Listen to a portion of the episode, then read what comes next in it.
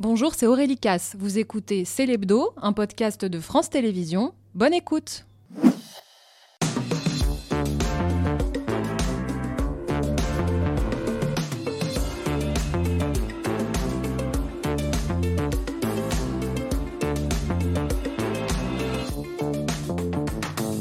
tous, bienvenue dans C'est l'Hebdo, votre magazine d'actualité le week-end sur France 5 avec toutes les images marquantes de la semaine, les femmes et les hommes qui font la une. C'est l'attaque qui bouleverse la France. Elle a eu lieu ce vendredi dans un lycée à Arras. Pour en parler, un invité exceptionnel, l'ancien président de la République François Hollande. Il réagira aussi au conflit israélo-palestinien. Quelle voix doit être celle de la France et puis un témoignage bouleversant dans ces l'hebdo, celui du médecin Antoine Mesnier, atteint de la maladie de Charcot. Lui qui vivait à 100 à l'heure réapprend à vivre. Une leçon pour chacun d'entre nous et un combat, faire que l'euthanasie soit dépénalisée en France. Toute l'équipe est à mes côtés. Natacha, Victor, Reva, Mathieu, Louis. Bonsoir à tous les cinq. Je suis très contente de vous retrouver. Après 20h, nous recevrons deux des hommes les plus drôles du moment. Alex Vizorek et Philippe Cabrévière vont bientôt animer ensemble l'émission en bande organisée sur France 2. Et puis, coup de cœur pour la comédienne Stéphane Caillard, bluffante dans la peau de la navigatrice Florence Artaud, bientôt au cinéma. Nous accueillons l'ancien président de la République, François Hollande.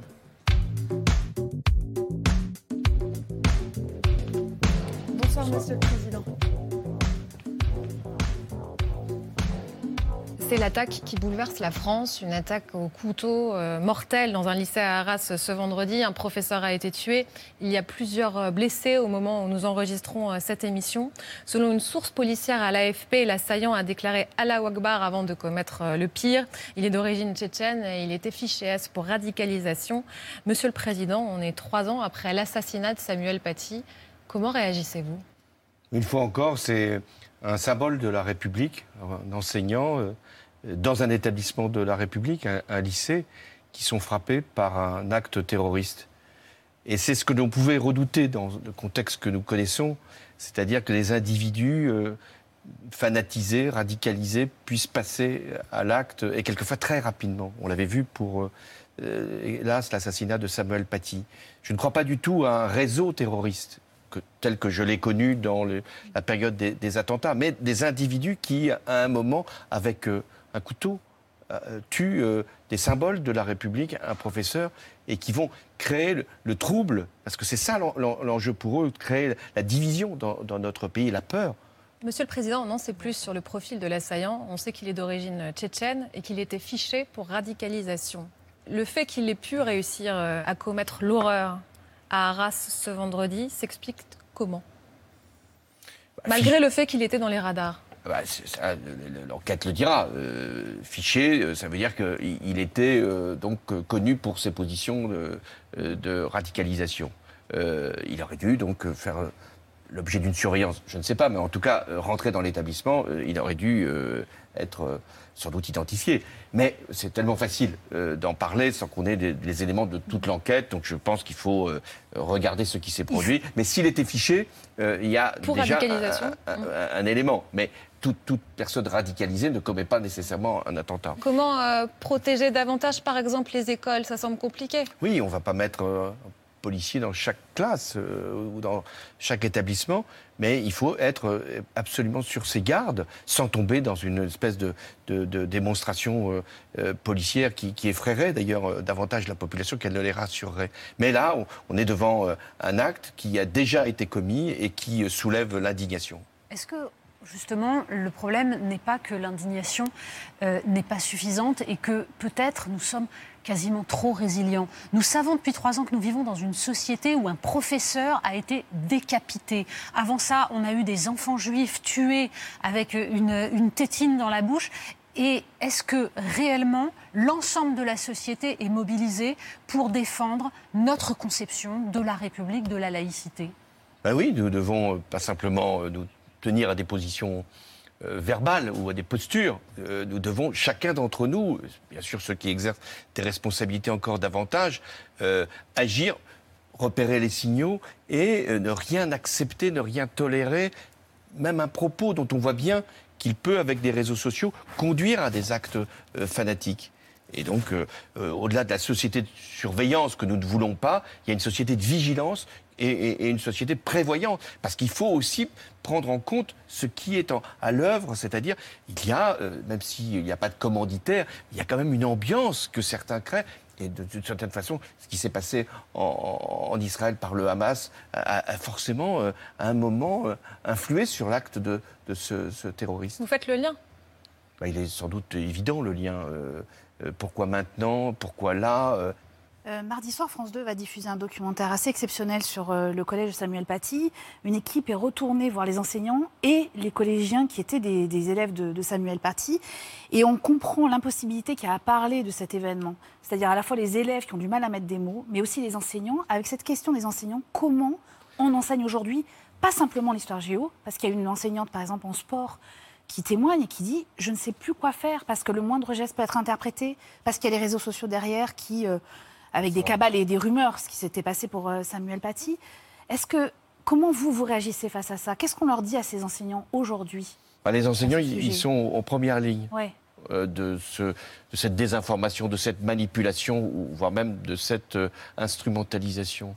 Et, et s'ils ne sont pas encadrés, soutenus, formés, accompagner, eh, bien le risque, c'est bon, bah, de, de, ne pas traiter de tout le programme, par exemple, de ne pas faire tous les exercices. Le livre Les territoires perdus de la République, donne qui racontait ça, date de, 2002, et les profs qui l'ont écrit se sont fait traiter de racistes à l'époque. Enfin, pas, pas, par nous, et vous savez très bien qu'on a soutenu, et, je continue de, l'affirmer, je pense que le corps enseignant joue un rôle très difficile aujourd'hui, donc très déterminant. Et là encore, c'est un enseignant qui est, mm. qui est frappé.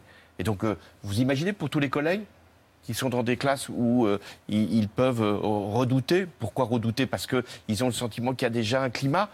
Nous devons les soutenir. Il y a un sondage qui dit que la moitié des professeurs se sont déjà censurés lors d'un cours. Je, viens de le dire. Je viens de le dire. Quand, quand on, on, ne les soutient pas suffisamment, quand il n'y a pas cette affirmation, eh bien le risque, euh, c'est de dire bah, je ne vais pas créer d'incident, même si l'incident ne serait pas euh, de, cette ampleur, de cette nature, mm. de cette euh, ignominie, mais de dire bon bah évitons les conflits. Conflits quelquefois même avec les parents. Ce sont les parents qui viennent chercher les enseignants de, sciences naturelles, par exemple, pour dire vous avez fait un enseignement d'éducation sexuelle, je ne l'accepte pas. Mais non, il faut que les, parents soient rappelés à l'ordre et, que le corps enseignant puisse être soutenu par leur hiérarchie. On a vu que ce n'était pas toujours le cas.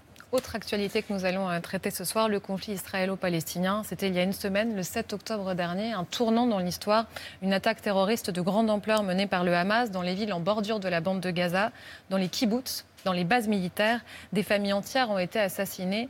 D'autres familles attendent encore un signe de vie de leurs proches qui ont été pris en otage. Israël a riposté en bombardant Gaza, en organisant un siège complet pour que les Gazaouis se retrouvent sans eau, sans électricité, sans gaz. Alors euh, où nous faisons cette émission, Israël prépare encore son offensive terrestre à Gaza. Craignez-vous une guerre qui soit plus dévastatrice que les précédentes? Oui, c'est un risque que nous devons conjurer.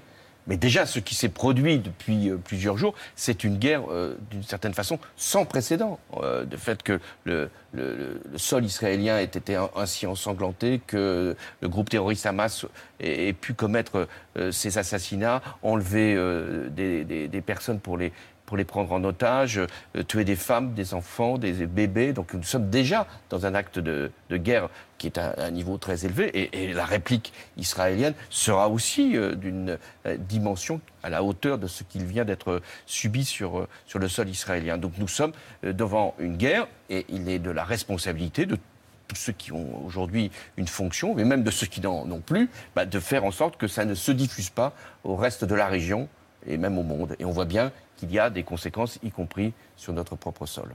Êtes-vous d'accord avec l'analyse de l'ancien diplomate Eli Barnavi, euh, pour qui l'attaque du Hamas résulte de la conjonction d'une organisation islamiste fanatique et d'une politique israélienne imbécile?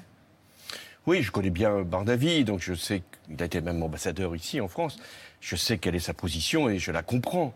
Euh, il y a Est-ce que vous la partagez? Est-ce que Benjamin Netanyahu est en partie responsable? Oui, D'abord, euh, là, euh, le premier euh, responsable, c'est le Hamas. Le Hamas savait parfaitement, en commettant ces crimes atroces, en touchant des civils, en, prenant des otages, en, ayant des, actes de, cruauté qui, soulevaient l'émotion partout, et surtout en Israël, en s'attaquant ainsi à des villages, à des kibbutz.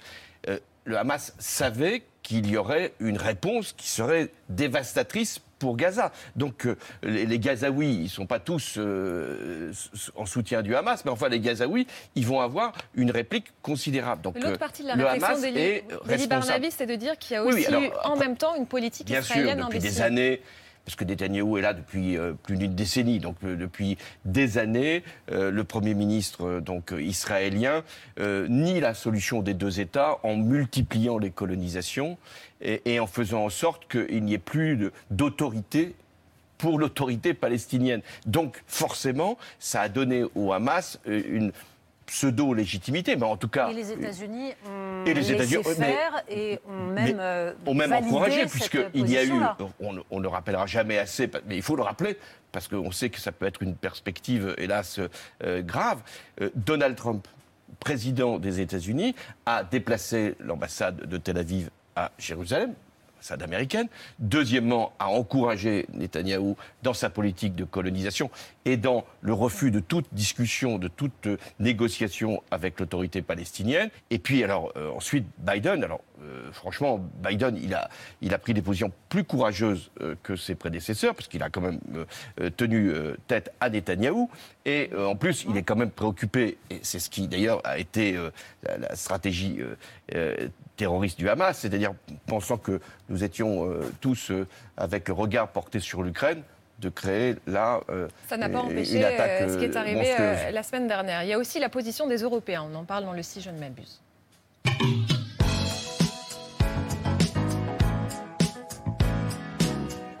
Puisqu'on se demande si la réponse européenne est à la hauteur, Natacha.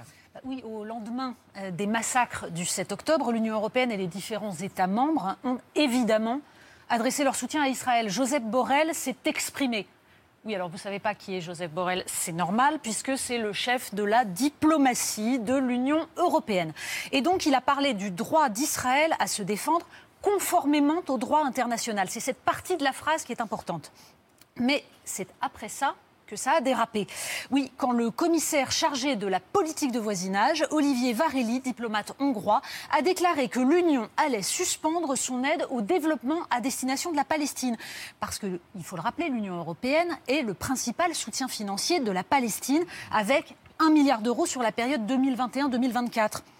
Et le sous-titre en fait de tout ça, c'est que Olivier Varelli est hongrois et que Viktor Orban est un des principaux soutiens de Benjamin Netanyahou. Mais la décision, visiblement, avait été prise par les chefs de cabinet des commissaires lors de leur réunion hebdomadaire, sans aucune consultation des représentants des États membres. D'où le rétropédalage en catastrophe d'Ursula von der Leyen.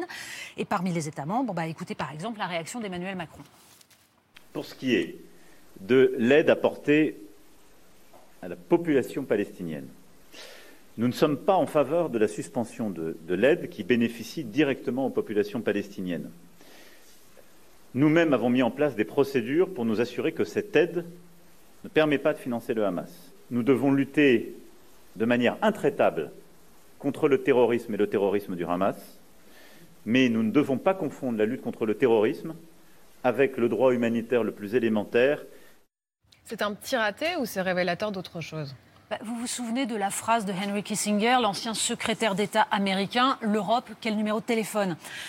Bah, Visiblement, personne ne considère que le 06 de Joseph Borrell ou de Ursula von der Leyen soit indispensable. En fait, le problème, c'est que l'Union européenne n'est devenue rien d'autre qu'une ONG. Elle donne de l'argent, beaucoup d'argent, au point donc qu'elle est obligée de préciser que non, ça n'a pas financé indirectement le Hamas. Elle organise l'aide au développement, mais tout le monde se moque éperdument de ce qu'elle pourrait avoir à dire sur la marche des événements, ou plutôt tout le monde a intégré qu'elle n'avait rien à dire. Le ministre des Affaires étrangères israélien a d'ailleurs décliné l'invitation de ses homologues européens. Pourquoi? Parce qu'on a d'un côté des représentants des institutions européennes qui ne sont pas élus et qui n'ont jamais considéré l'Union européenne comme autre chose qu'un vaste marché, et puis de l'autre des États membres qui ont des intérêts divergents.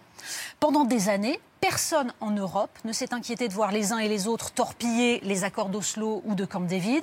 Personne ne s'est inquiété ni de la montée de l'islamisme financée par le Qatar, dont on a découvert qu'il arrosait une partie du Parlement européen, ni de la poursuite de la colonisation des territoires palestiniens. Les Européens étaient occupés à calibrer le volume des chasses d'eau. Maintenant, certains nous disent que ça fonctionnerait mieux si les décisions de politique étrangère étaient prises à la majorité qualifiée et pas à l'unanimité des États. Franchement, on se demande.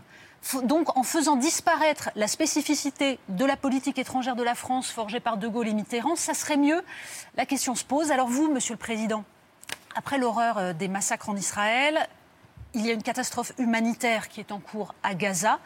Pourquoi, selon vous, l'Europe est-elle aphone bah, D'abord, euh, vous avez relevé ce qu'avait apporté l'Europe toutes ces dernières années, et vous n'avez pas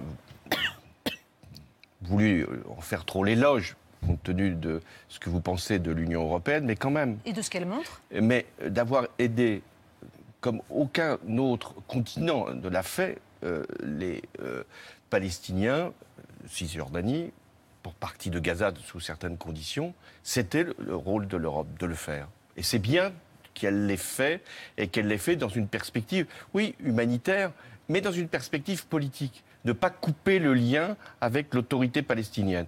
Alors ensuite, vous avez décrit ce qu'est le fonctionnement de l'Europe, c'est-à-dire euh, l'Europe a une politique étrangère au sens où elle coordonne des positions contradictoires car euh, vous l'avez parfaitement relevé, entre le Hongrois euh, qui est totalement aligné et sur, d'ailleurs, et sur Poutine et sur Netanyahou, et l'Espagnol ou l'Italien beaucoup plus ouvert comme nous d'ailleurs, à la question euh, du règlement de l'affaire euh, euh, palestinienne, il y a un écart considérable. Alors, est-ce qu'on doit dire, bon, l'Europe, tant pis Je pense que l'Europe, elle peut au moins affirmer des principes, c'est utile dans cette période, et c'est à la France, parce que c'est la France qui joue le rôle majeur. Lorsqu'il y avait le Royaume-Uni dans l'Europe, le Royaume-Uni pouvait aussi peser, mais aujourd'hui, c'est la France. C'est la France depuis d'ailleurs toujours sur cette question-là. Et euh, l'Europe, elle, peut servir à justement à cette question humanitaire, à cette question aussi de, de principe euh, et d'éviter qu'il y ait des vous dites qu'on ne voit pas les conséquences concrètes euh, du discours que vous évoquez. Mais bah, c'est à la France, à, son président, je crois qu'il l'a fait mais est-ce que la France n'a pas perdu une part de sa voix au Proche-Orient en abandonnant sa politique arabe, en soutenant les campagnes des États-Unis qui ont éradiquer des dictateurs qui étaient atroces, mais qui étaient des dictateurs laïques, et laisser émerger des islamistes un petit peu partout, est-ce que du coup, nous ne sommes pas devenus inaudibles dans cette région, ou en tout cas pas assez différents? Euh, La politique arabe de la France, c'est quoi? Euh, c'est euh, d'avoir des relations depuis longtemps avec ces pays qui ne sont pas dirigés que par des démocrates, vous l'avez sans doute compris. Mais c'est de penser que ces pays-là aspirent à prendre leur place autrement que simplement par euh, les moyens financiers qui sont les leurs et à avoir euh, une, euh, une action qui puisse stabiliser la région. Politique arabe, le, Jacques Chirac a refusé d'intervenir et de participer à la Seconde Guerre d'Irak. Il y a eu une continuité, bon, avec des, des, des, tempéraments différents, mais il y a eu une continuité. Et sous le vôtre, nous avons d'abord accueilli largement les investissements du Qatar qui financent le Hamas et nous avons vendu des armes à l'Arabie saoudite qui euh, s'en sert pour bombarder au Yémen. Est-ce que nous avons été naïfs de ce point de vue-là?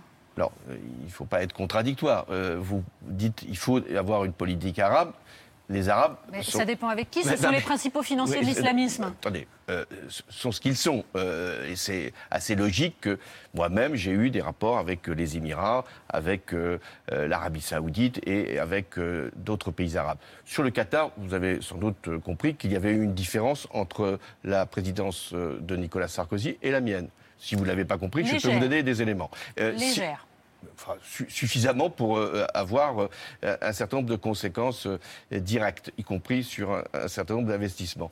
deuxièmement, sur, l'Arabie saoudite, qui est le pays arabe le plus important, le plus peuplé et le plus déterminant dans, la région. nous avons posé, nous, des principes que les Américains, d'ailleurs, eux aussi ont posés. Et moi, durant, en tout cas, mon, quinquennat, nous avons été parfaitement clairs. Ce qui n'empêche qu'il faut discuter avec ces pays, surtout les pays arabes qui sont extrêmement inquiet de l'Iran puisque dans cette région, il y a l'Iran et il y a les pays arabes.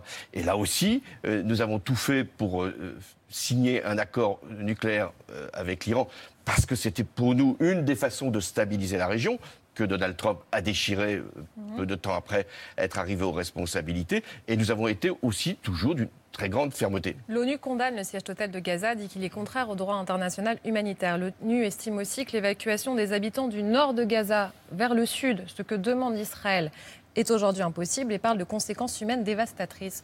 Jusqu'où peut aller le droit euh, d'Israël à se défendre? Quelles en sont les limites? Bah, eh bien, les limites, c'est d'abord des principes euh, humanitaires.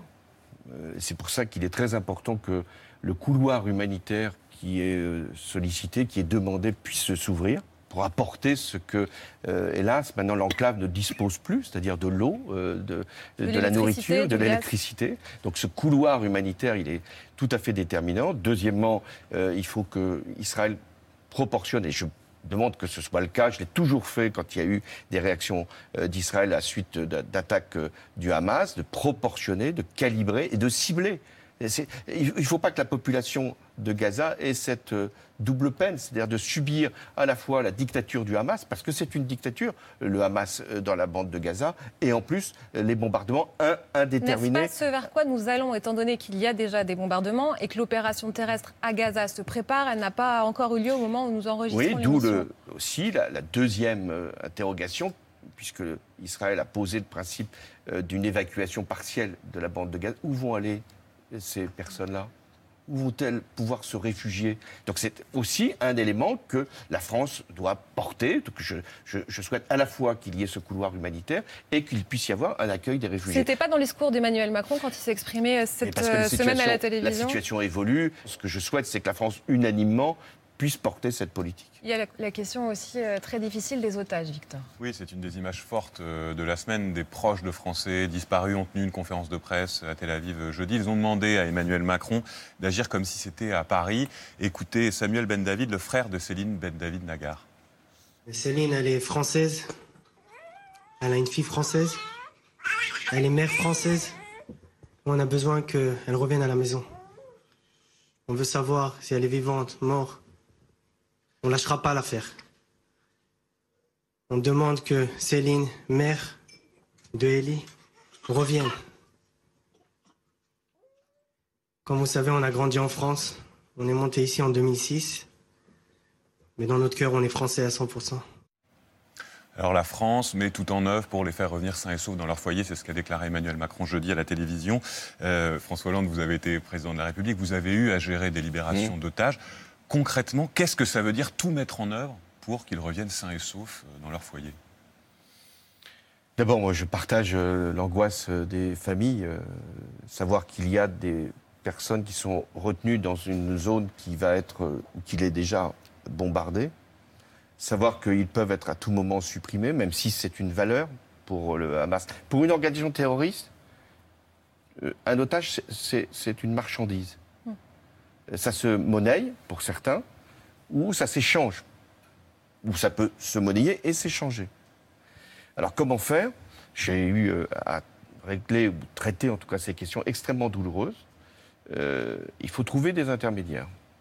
Qui sont les intermédiaires? Le Qatar peuvent des États, qui ne sont pas les États les, les- les Ouais. plus euh, recommandables, puisque ce sont ceux-là même qui sont euh, euh, les pays qui ont pu financer ou les Le pays Qatar héberge même euh, et- et- le chef et- du Hamas. hein. Exactement, j'allais le dire, et les pays hôtes.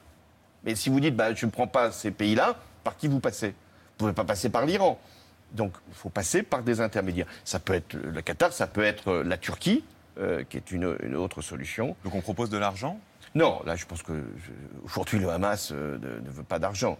Euh, ce que le Hamas va exiger, c'est sans doute des libérations de prisonniers. C'est ainsi qu'il l'avait fait pour un, un soldat israélien qui s'appelait Shalit et, et qui avait été échangé contre, contre Mille. 1000. Bon. Et qu'est-ce que peut faire la Alors, France? la France, ce qu'elle peut faire, c'est dire que le Hamas, qui est déjà euh, disqualifié, déconsidéré, déshonoré par les actes qui ont été commis, doit au moins, au moins, faire le geste de libérer tous les otages.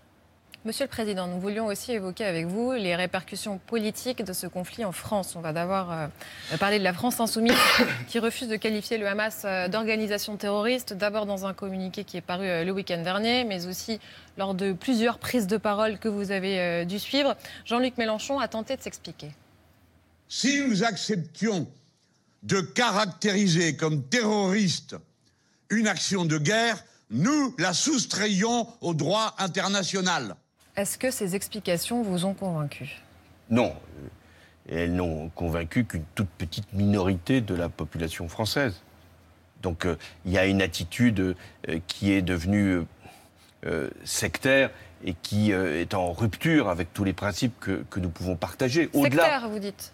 Oui, c'est sectaire que, que de, de s'obstiner à nier l'évidence. Parce qu'il n'y a pas que Jean-Luc Mélenchon, c'est un groupe qui tient exactement le même discours, qui confond la résistance euh, du, du, peuple palestinien avec euh, des, des, actions terroristes. Jean-Luc Mélenchon est-il un ennemi de la République, comme le dit le président du Après, je pense que c'est à, Jean-Luc Mélenchon et à son groupe euh, d'évoluer ou de s'obstiner et c'est au reste de la gauche de savoir euh, tirer les conclusions. Alors, premier point, il faut peut-être préciser que euh, juridiquement, ce que dit Jean-Luc Mélenchon est faux, puisque la notion de terrorisme est reconnue par le droit international et que ça n'exclut pas la notion de crime de guerre. Donc ça, c'est un premier point. Mais deuxième point, sur la politique intérieure française, est-ce qu'on n'a pas une fracturation progressive, notamment de la société française, puisque en effet, on a une extrême gauche qui, euh, visiblement, essaye de parler à des, Français de confession musulmane, pendant qu'on a des citoyens français de confession juive qui ont l'impression d'avoir été abandonnés pendant longtemps. Et ça s'est fait à partir de l'attentat de Mohamed Merah, euh, dont personne n'a pris suffisamment la mesure. Est-ce que vous-même, vous avez l'impression d'avoir suffisamment pris la mesure de ce qui était en train de se passer. À la fin de votre mandat, dans le livre de, de Davet et l'homme, on apprend que vous déclarez en privé que vous avez peur d'une partition du pays, que vous avez peur justement de l'islamisme, et vous ne l'avez pas dit tout cela de cette façon-là en tant que président. Bah, vous pensez que euh, après euh, les attentats commis par Mohamed Merah, euh, je n'avais pas conscience que nous étions devant une menace de groupes islamistes venant de, Syrie ou d'Irak, mais aussi alimentés par des conversions et des radicalisations venant de la France. Pensez que je n'ai pas affronté l'islamisme? Mais je n'ai fait que ça pendant cinq ans, affronter euh, l'islamisme fanatique. Nous l'avons d'ailleurs éradiqué euh, euh, en Syrie et en Irak. Nous avons participé à une coalition pour euh, euh, faire qu'il n'y ait plus Daesh, même si Daesh n'a pas complètement disparu dans la zone considérée. Pensez que je n'ai pas rencontré l'islamisme quand il y a eu euh, des attentats qui ont touché la population française, bien sûr à Paris, à Nice et, dans bien d'autres endroits, à Saint-Étienne-du-Rouvray avec un prêtre égorgé? Oui, nous devons, et je, revendique ce que j'ai dit bien sûr à, David Lhomme, oui, nous devons faire attention à des phénomènes de séparatisme, oui, ou de dualité. Et c'est en ce sens que la déclaration euh, de la France insoumise, parce que moi je ne fais pas de distinction de la France insoumise, puisque c'est un groupe, et que Jean-Luc Mélenchon en est bien sûr la figure tutélaire, mais il y en a d'autres, c'est qu'il pense s'adresser à un électorat. Il pense que euh, les, musulmans de France vont euh, suivre ce, type de déclaration. Mais c'est faux une partie, peut-être, petite partie, mais le reste des musulmans de France, quand ils voient des images de barbarie, euh, quand ils voient des enfants décapités, quand ils voient des, otages pris, quand ils voient des femmes violées, euh, ça, les secoue tout autant. Et d'ailleurs, au, Bataclan ou euh, à Nice, sur la promenade des Anglais, il n'y avait pas que des Français, il y avait beaucoup d'étrangers et il y avait des Français de toute confession. Et, les plus nombreux sur la promenade des Anglais étaient souvent des, musulmans. Louis Amar, justement, a, enquêté sur les menaces, l'inquiétude aussi de la communauté juive qui est sur le qui-vive. Il y avait en effet une marche lundi pour soutenir et pour condamner l'attaque du Hamas. D'ailleurs, vous n'y étiez pas non, j'étais euh, en déplacement dans le Golfe, justement. D'accord. Et, euh, et, Louis Amar, bonsoir euh, Louis, rebonsoir. vous qui avez-vous rencontré? J'ai rencontré Noah Malka. Il a 23 ans, il est étudiant et depuis samedi, il vit dans l'angoisse. L'angoisse pour ses proches, une dizaine de ses cousins est engagée sur le front avec l'armée israélienne, trois sont décédés depuis le début des combats. L'angoisse pour les autres membres de sa famille encore sur place et puis l'angoisse ici en France, où Noah est assailli de messages sur les réseaux sociaux, comme il nous l'a confié avec Mathieu Le. On reçoit des insultes parce qu'on a osé euh, s'engager euh, euh, pour le droit d'Israël à se défendre. On a osé reposter parfois des images très dures, des messages comme on espère, ne pas te croiser dans la rue, on va te retrouver. beaucoup d'insultes. Il ne faut pas qu'on ait peur, mais on a peur. Malgré cette peur, il est une habitude à laquelle Noah ne veut pas renoncer, c'est le port de la kippa lorsqu'il se rend à la synagogue, et quelles qu'en soient les conséquences. Ça existe encore des gens qui nous regardent, qui changent de trottoir, euh, des gens qui nous regardent avec la kippa qui crache par terre, des gens qui, armés d'un grand courage quand on est passé, nous insultent au loin. Est-ce qu'il vous est déjà arrivé qu'on vous déconseille de la porter, qu'on vous dise expressément enlève ta kippa Noah Oui, bien sûr. Quand- encore une fois, quand je faisais mes études à Nantes, à la synagogue, un fidèle euh, m'a dit en sortant de la synagogue euh, On n'est pas à Paris, ici, tu peux pas porter ta kippa dans la rue tranquillement. Bon, je, je me suis dit Bon, bizarre, euh, je vais le faire. Il connaît Nantes, je vais l'écouter, mais euh, ça m'a fait du mal. Ce jour-là, vous l'avez enlevé Ce jour-là, je l'ai enlevé. Monsieur le Président, en 2015, quelques semaines après l'attentat de l'hypercachère, vous annonciez un grand plan de lutte contre le racisme et l'antisémitisme. Huit ans plus tard, on entend le témoignage de ce jeune homme qui ne peut pas porter librement sa kippa partout. Plus globalement, un sondage indique que 68% des Français juifs ont déjà été insultés à cause de la religion. Est-ce que ça veut dire que vous avez échoué sur ce plan-là? Que vous pensez que euh, l'antisémitisme va disparaître comme ça parce qu'on va lancer une politique et, Vous ne le euh, pensiez pas en faisant ce plan? Si, mais, pas disparaître. Il y aura toujours euh, les ferments de Mais il ne pas l'antisémitisme. atténué non plus. Est-ce que vous auriez pu mieux faire sur cette question? Mais on peut tous mieux faire, parce que là, on est devant des, des phénomènes qui se sont enquistés, enracinés, et qui utilisent l'antisionisme pour euh, aller euh, chercher euh, le juif. Donc moi, je, je, je suis en, en soutien des juifs de France qui vivent une, une- une douleur terrible, à à la fois parce que ils sont français et qu'il y a des, des otages, et qu'il y a eu des morts, euh, et ils sont aussi très, très euh, attachés à, Israël et qui craignent pour euh, la sécurité du, du- du- du pays qu'ils regardent avec euh, admiration. Mais ils se sentent menacés ici. Mais ils se sentent- et les menaces, euh, le ministre de l'Intérieur euh, fait le décompte quasiment tous les jours, sont très nombreuses. Il y a eu même des, plusieurs personnes qui ont été interpellées à l'entrée de synagogue alors qu'elles avaient des armes blanches sur elles. Et il y a le discours politique en parallèle. Le RN, par exemple, qui se présente comme le bouclier qui protège aujourd'hui les Français qui sont de confession juive. Que pensez-vous de cette déclaration? Et il faudrait regarder l'histoire, pas l'histoire euh, très ancienne euh, du Front National, pour euh, savoir que c'était le père de, de Marine Le Pen. On n'est pas responsable de son propre père, hein. mais quand même, on était dans le parti, si j'ai bien compris, de, Jean-Marie Le Pen. Tous ceux qui sont à la direction, peut-être pas les plus jeunes, mais, mais, mais ils étaient dans un parti qui considérait que euh, euh, les fours crématoires, c'était un détail de l'histoire et qu'on pouvait euh, avoir des propos sur, sur les juifs qui étaient intolérables. Donc, euh, c'est pas le RN qui va quand même donner des leçons de protection pour euh, la, la- la population euh, juive de France. Mais on a vu une séquence François Hollande cette semaine à l'Assemblée nationale. Marine Le Pen qui a été applaudie après avoir affirmé son soutien à Israël et ciblé ceux qui excusent ou relativisent. Donc applaudissement de son camp, mais pas seulement. Il y a certains députés de la majorité aussi euh, qui l'ont euh, qui l'ont applaudi. Comment vous réagissez à une telle séquence? Bon, euh, D'abord que, que Marine Le Pen prenne une position Oui. qui est celle de, de- de- d'ensemble, à quelques exceptions, exceptions près, de, de- de la communauté nationale et surtout de- des partis politiques.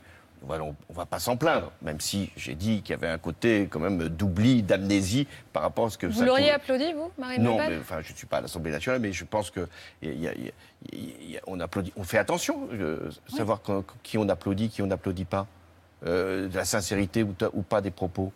Mais il est vrai que l'attitude de l'extrême gauche, enfin de l'extrême gauche, j'ai tort même de la qualifier ainsi, l'attitude de, de LFI, enfin d'une la direction de LFI, ou je ne sais pas, parce qu'on ne sait même pas comment était organisé ce parti.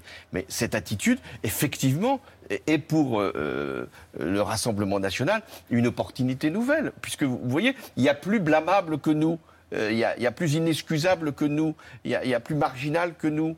Euh, Ça et- peut déboucher sur quoi, selon vous? Bah, euh, tout- toute la stratégie du Rassemblement national, on, on le voit bien depuis des années, c'est euh, d'être normalisé, banalisé euh, euh, et, et considérer que Et sa présence au second tour. Bah, regardez, euh, j'ai donc euh, hélas une certaine ancienneté. Euh, quand euh, Jean-Marie Le Pen a été présent au second tour de l'élection présidentielle en 2002, il y avait un million de personnes dans la rue. Quand euh, Marine Le Pen a été présente en 2007, il y avait combien de personnes dans la rue? Et en 2022, encore moins. Et donc, le problème du Front National, ou du Rassemblement National, c'est pas dire attention, il va arriver, il va arriver, euh, il est là.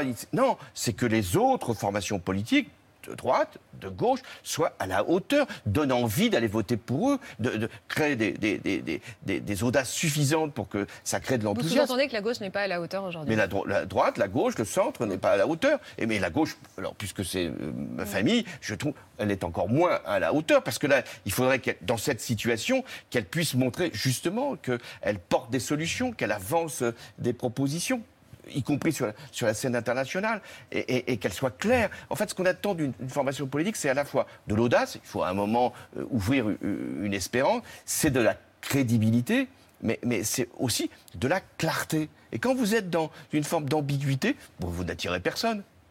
On va voir maintenant comment cette actualité a été traitée par les médias cette semaine avec le vu-part de Mathieu Béliard.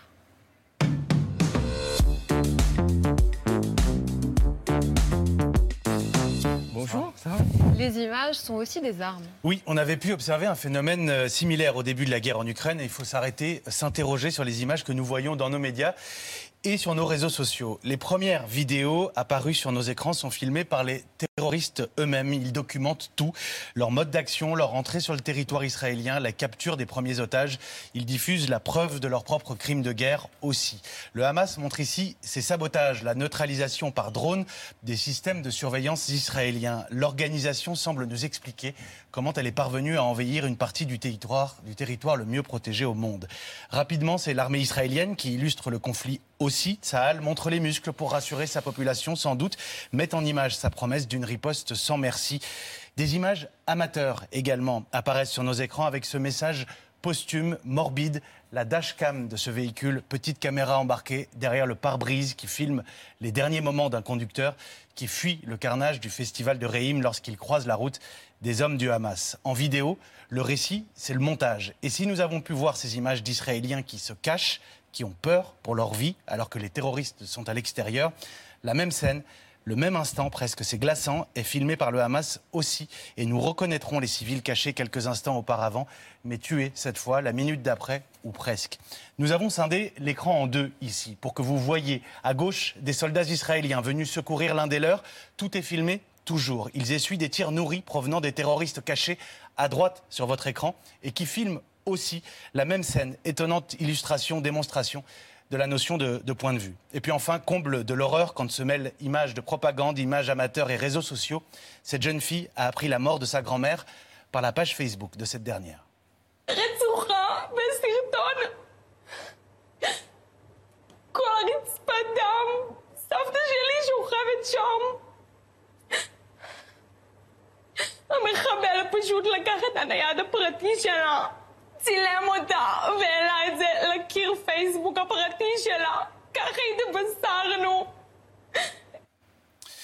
François Hollande, euh, Bruxelles a adressé des mises en garde aux différentes plateformes de réseaux sociaux, Facebook, Twitter, TikTok, contre la publication de fake news, bien sûr, mais même de contenus illégaux. Euh, ces vidéos deviennent vite virales, elles ont un, rôle, elles antagonisent les différentes parties, elles mettent aussi de l'huile sur le feu. Oui, ça a toujours existé, la guerre par les images. Sauf qu'aujourd'hui, elles sont démultipliées. Avant, c'était des images euh, officielles. Maintenant, c'est des images euh, de particuliers ou des images de groupes. Donc, euh, la régulation, elle, elle s'impose. Mais là, c'est- le problème des contradictions de, Bruxelles. Vous ne pouvez pas être pour le libéralisme, pour la, libre concurrence, pour le, droit de chacun de, pouvoir mettre ce qu'il veut sur, sur les écrans ou, ou sur les, les réseaux. Et, et- et- et après, vous étonnez qu'il y ait cette euh, instrumentalisation des images. Donc, ça, j'espère que ça conduira, et je souhaite que ça conduise à une régulation euh, des, des- des réseaux. ferme. Du ferme, bien sûr. Merci, Monsieur le Président, d'avoir été notre invité. Merci à vous. Vous restez euh, avec nous. Vous allez entendre un témoignage à la fois bouleversant et magnifique. Celui d'un homme qui sait qu'il lui reste maintenant peu de temps à vivre parce qu'il est atteint de la maladie de Charcot, qui grignote petit à petit ses muscles. Il se met à vivre plus vite, peut-être à aimer plus fort aussi, comme si la maladie lui rendait l'existence plus intense. Antoine Mesnier est notre invité dans un instant, Eva. Oui, c'est un livre important qui publie, un livre qui secoue, qui nous pousse collectivement aussi à nous poser euh, des questions. Antoine Messier publie Bon anniversaire Antoine en février 2022, donc c'était le jour de ses 65 ans. L'ancien médecin généraliste apprend qu'il est atteint de la maladie de Charcot, comme vous le disiez, euh, Aurélie, une maladie dégénérative incurable hein, qui euh, touche un à un tous les muscles du corps. Antoine Messier témoignait fin septembre dans le documentaire magnifique et bouleversant de Marina Carrère d'Ancos, Fin de vie pour que tu aies le choix. Depuis quelques semaines, Antoine manque de souffle. Les muscles respiratoires sont touchés. La nuit, et plusieurs heures par jour, il doit porter un masque à oxygène. Aujourd'hui, quand je fais 100 mètres, je suis dans le même état que si j'avais fait un marathon. Je sais qu'il n'y a pas d'issue. Je connais aucun charcot dans la littérature médicale. Je la lis tous les jours sur l'ordinateur. Je n'ai jamais vu un charcot survivre.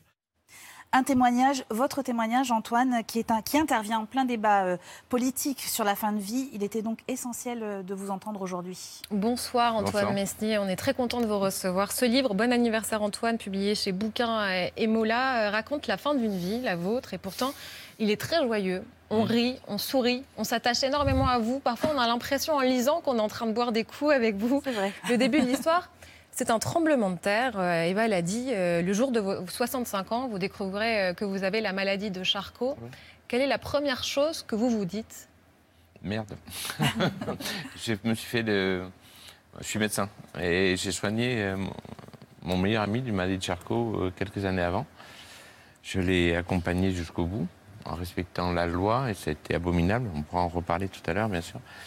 Et du coup, j'étais sûr que j'avais cette maladie. J'avais l'impression que je me l'étais faite moi-même parce que je sentais, j'avais maigri, je faisais pas 10 mètres, je faisais plus de vélo, j'en faisais, c'est un grand sportif, je faisais plus rien. Et là, à 8h30 du matin, je suis allé dans un l'hôpital anonymement. Il y a une neurologue qui me, qui me voit, qui, elle, m'a reconnu. Et elle, me fait l'électromyogramme qui montre que les muscles sont, sont atteints et partout. Et, et là, elle me dit euh, J'aurais voulu vous rencontrer, docteur Meunier, pour une autre chose que vous annoncez que la maladie de Charcot. Alors là, vous avez un coup, vous pleurez pas. Mais moi, je travaillais ce jour-là et j'avais euh, 50 malades qui m'attendaient parce que je suis un médecin généraliste. Donc ça m'a fait du bien, en fait. Ça m'a fait du bien de travailler ce jour-là. Et Mais vous ap- dites, j'ai souvent pris des coups dans la gueule sur les terrains de rugby, mais cette fois-ci, je suis à terre. à terre, parce que voilà, moi qui ai, je suis pas un gabarit de, de gros gabarit de joueur de rugby, mais j'ai plus pris de prix que coups que j'en ai donné. Mais ce jour-là, on n'a pas le temps de réfléchir, on est anesthésié. C'est, moi, je sais ce qui m'attend. Je sais ce qui m'attend. Ça veut dire que l'espérance de vie c'est trois ans. Normalement, il y, a, il y a des cas exceptionnels. Je vais être un cas exceptionnel. Je vous préviens de suite. l'espère, Je suis sûr que je vais être un cas Mm. exceptionnel. Il y a, je sais que je vais être paralysé. J'ai peur de, pas de la mort. J'ai peur de la, dépendance. Comme je disais, de plus me servir de mes mains. Ça a l'air tout bête, mais j'ai essayé au départ de m'attacher les mains en me disant comment je vais vivre si j'avais plus de mains pour prendre un verre d'eau, pour se servir à boire, pour. C'est très progressif, cette maladie éteint petit à petit vos muscles. Ça dépend de chacun. C'était difficile, Voilà. de, c'est difficile de monter des escaliers. Ça- après, ça devient difficile de marcher. Est-ce que même nous parler en ce moment, c'est épuisant ou pas? Oui, le fait de tenir debout, je suis une marionnette dans laquelle euh, j'ai l'impression que j'ai- mes fils sont tendus, mais je ne rêve qu'une chose, c'est de m'allonger sur votre table et d'être. Vous Je ne pas hein. le faire. hein. Vous pouvez non, le faire, non, si. non, non. Votre ami Gilles euh, dit une phrase qui nous étonne quand on la lit pour la première fois. Ta maladie te prolonge ta vie. Oui. Et vous-même, plus tard dans le livre, vous dites Je vais exister enfin, moi qui suis passé à côté de ma vie. Oui. Pourquoi dites-vous ça? J'ai commencé à vivre le jour où je suis condamné. Mais vraiment, je pense que c'est vrai.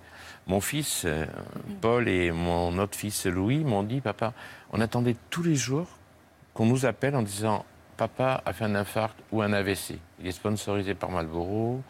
Il- il- Vous fumez il beaucoup. Ouais. Il est stressé, il est pas bien, il faut à tout prix. euh, il va, il va, ton père est mort.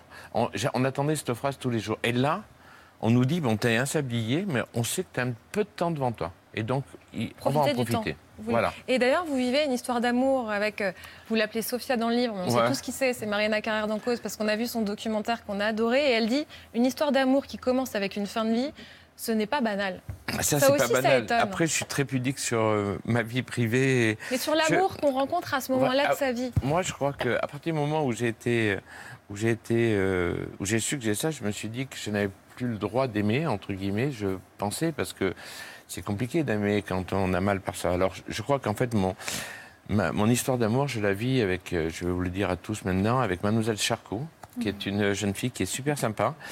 Elle me tripote mes muscles tous les jours. Elle me donne de l'oxygène le soir. Elle m'a transformé mes médicaments cortisol, riduzol, toco 500, etc. en omelette au piment de chez Gracien, euh, en sami de palombe. Et aujourd'hui, tout ça. L'histoire d'amour, c'est compliqué d'avoir une histoire d'amour vraiment, parce qu'on est, on est défaillant. Je- avec humour, bien sûr, parce que je suis un carabin. Mais je suis, Je suis pas un mec. De temps en temps, il me faut l'oxygène. Il faut que je me lève la nuit. Je dors pas. Je je, je peux pas faire une vie normale. Je, je peux pas avoir une vie normale. Et en plus, moi, je me bats tellement. Je suis f- honnêtement, je suis fort. hein. J'ai une force. J'ai envie de vivre. ça hein. aide? Oui, ça aide, mais j'ai un amour. euh, oui, ça aide. Mais évidemment que ça aide tout. Fait. Mais après, on peut pas donner tout ce qu'on pourrait. Moi, je suis plutôt, je, je suis qu'un généreux. J'ai une, une, une impulsivité généreuse dans ma vie. J'ai toujours tout donné aux autres. Moi, qui suis si généreux, aujourd'hui, je me dis, je peux pas donner comme je voudrais, et donc du coup, c'est difficile. C'est vraiment difficile. Et il y a, euh, puisqu'on parle de ce documentaire, euh, il y a une séquence qui nous a tous marqués quand, avec Marina Carrère d'Ancos, vous parlez de votre fin de vie. Oui. Ce que j'imagine, en tout cas, c'est qu'elle n'in- n'interviendra pas là-dedans, dans ma fin. J'ai surtout pas envie de la culpabiliser euh, en me disant tiens, vas-y, t'es médecin, fais-moi une piqûre. Je suis sûr qu'elle serait capable, si c'était dans la légalité, bien sûr, et si la loi changeait. Dans l'illégalité aussi, je serais capable. Mais moi, je veux surtout pas qu'elle le fasse, que j'ai pas envie de ça. C'est ce que- c'est ce que je, enfin moi c'est ce que je découvre aussi avec cette histoire et avec cette euh, maladie, c'est qu'on évolue beaucoup sur ce qu'on sur ce qu'on pense et bien sûr si à un moment il me demandait de parce qu'il n'avait pas les moyens lui-même de d'arrêter, je le ferais bien sûr même si c'est illégal, bien sûr je le ferais. Elle le dit comme ça. euh, nous, on dit que c'est le geste d'amour ultime. Vous avez euh, déjà préparé votre fin de vie C'est Oui. déjà écrit euh, Oui, j'ai tout écrit. Il faut faire aussi ce qu'on demande partout. Il faut y penser, écrire les, les demandes anticipées. C'est écrit, obligatoire de le faire, mais même à n'importe quel âge, même à votre jeune âge, tout ça. Mais faites-le parce que si jamais un jour il, il vous arrive quoi que ce soit et si on le dit, ça n'arrivera pas. La peur n'enlève pas le danger.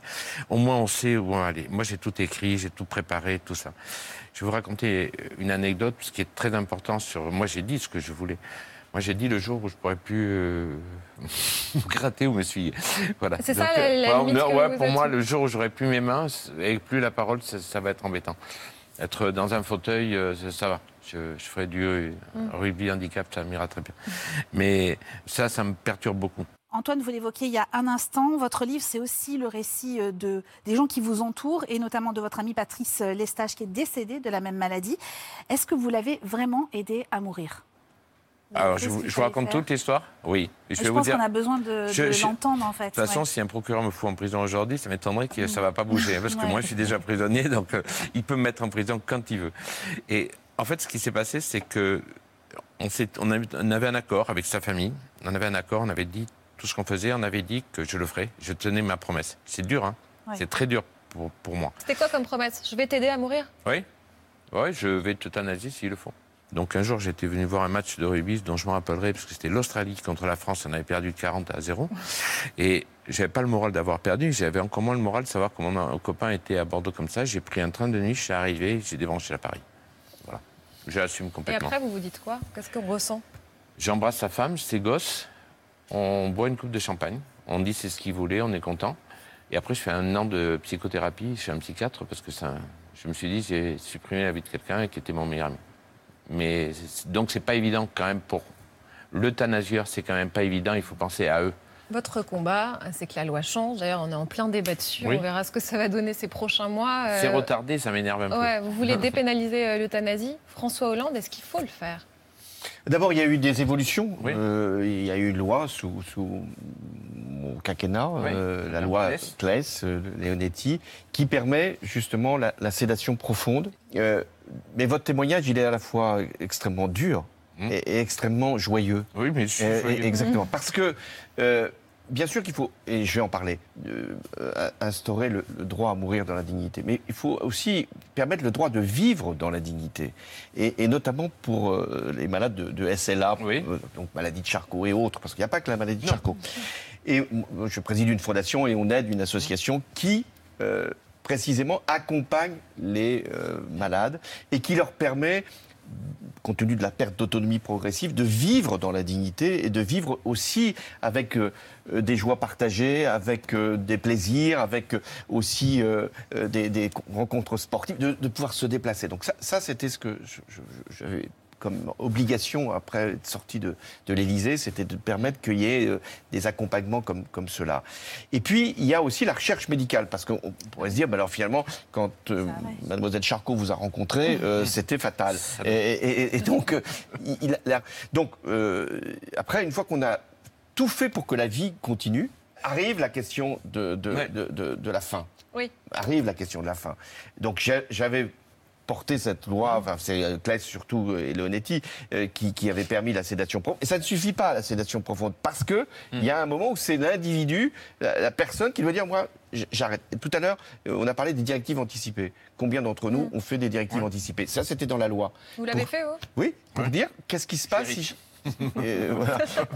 Qu'est-ce qui se passe si je suis atteint de, quel- de quelques maladies ou d'un accident? Oui, Euh, un AVC, un accident de voiture, on passe tétraplégique, Et ça, il faut, absolument le faire. Et puis enfin, il y a bah, l'acte final. Euh, et, et donc là, il faut aller le plus vite possible pour que moi-même, je me suis. Pourquoi? Pour dépénaliser l'euthanasie? Oui, pour, pour, pour me mettre en encadrement. Dans certaines maladies, à court bien sûr que terme, voilà, le, corps médical doit forcément être associé, Bien on le sait très bien. Maintenant, le texte, il est, il est quasiment euh, finalisé. Il y a eu aussi le Comité national d'éthique qui a pris 150 150 personnes Exactement, qui ont travaillé là-dessus. Donc, à- c'est comme pour la vie, n'attendons pas, euh, parce qu'il y a des situations qui sont extrêmement euh, dures, euh, insupportables pour, pour le malade et pour la famille, parce qu'on on parle des malades, mais il y a tous les aidants, tous ceux qui, vivent cette souffrance, C'est de voir affreux, hein. l'être cher, connaître une dégradation de sa vie. Je peux juste rajouter un petit truc qui va tout à fait bien. Autant je suis un partisan de que la loi change et qui est, que j'ai le droit de choisir dans ma dignité, non pas dans la dignité en général, mais dans ma dignité que j'ai estimée. Chaque malade est différent. Il y a un mois et demi, un matin, je me lève, je vais prendre mon café avec euh, les bérets, et j'ai une douleur dans le dos catastrophique, je fais un infarctus. Je, je me fais le diagnostic, je fais un infarctus du myocarde, j'étais sûr. Ça vous arrange Normalement, vous aviez dit Mais je voulais faire un infarctus. Je me mets dans mon lit, je mets le maillot de rugby de Jaminet de l'équipe de France qu'on m'avait donné. Je prends photo de mes enfants et je dis c'est bon, c'est le moment, je vais mourir, je serai jamais tétraplégique, je serai jamais- je serai pas, je vais pas mourir de mon charcot. Et ça m'a duré trois minutes. Au bout d'un moment, je me suis dit, j'ai regardé les collines derrière, j'ai pensé que je vais être grand-père d'une petite fille qui s'appelle Lila. Je, je dis j'ai envie de vivre, j'ai envie de vivre. Et à ce moment-là, je suis allé me faire un électro. J'ai demandé un hélicoptère. On m'a mis quatre stints. Et je suis en pleine forme et j'ai encore envie de Et vivre. ça montre à quel point on est fragile face à la mort et, Et même donc- face peut-être aux directives qu'on a pu dire. écrire avant. J'ai eu un instinct de survie. Il y a une contradiction. Ben oui, vous croyez que j'ai envie de mourir avant de voir Lila dans mes bras Non. Mais, mais la future loi, la future loi, elle sera pas mécanique. C'est pas parce que vous aurez dit, bah voilà, euh, s'il m'arrive quelque chose, euh, maintenant euh, libre à vous. Non, vous serez associé. Jusqu'au bout à la décision, parce qu'on peut changer d'avis. Ouais. Euh, on Et peut même, ça. on peut ça. même être euh, au dernier stade et, et se oui. dire, mais je, je- mais même si c'est trois secondes, si c'est un regard que je vais pouvoir croiser, si c'est un sourire que je vais pouvoir capter, bah, ça vaut la peine encore de vivre trois secondes de plus. ça. Donc c'est- mais c'est moi qui décide quand ça s'arrête. Tout à fait. Merci messieurs d'avoir été nos invités ce soir. Bon, Merci achetez- achetez Monsieur le. Président. Merci Antoine Mesnier. On a adoré ce livre. Il faut En le plus, lire déjà parce plaisir, que ça. il il donne la fureur de vivre. Voilà. C'est bon anniversaire Antoine. C'est chez. Bouquin euh, Moula. Dans un instant, on se retrouve dans Célébdo la suite avec Alex Vizorek et Philippe Cavrivière, bientôt réunis dans une nouvelle émission sur France 2. À tout de suite.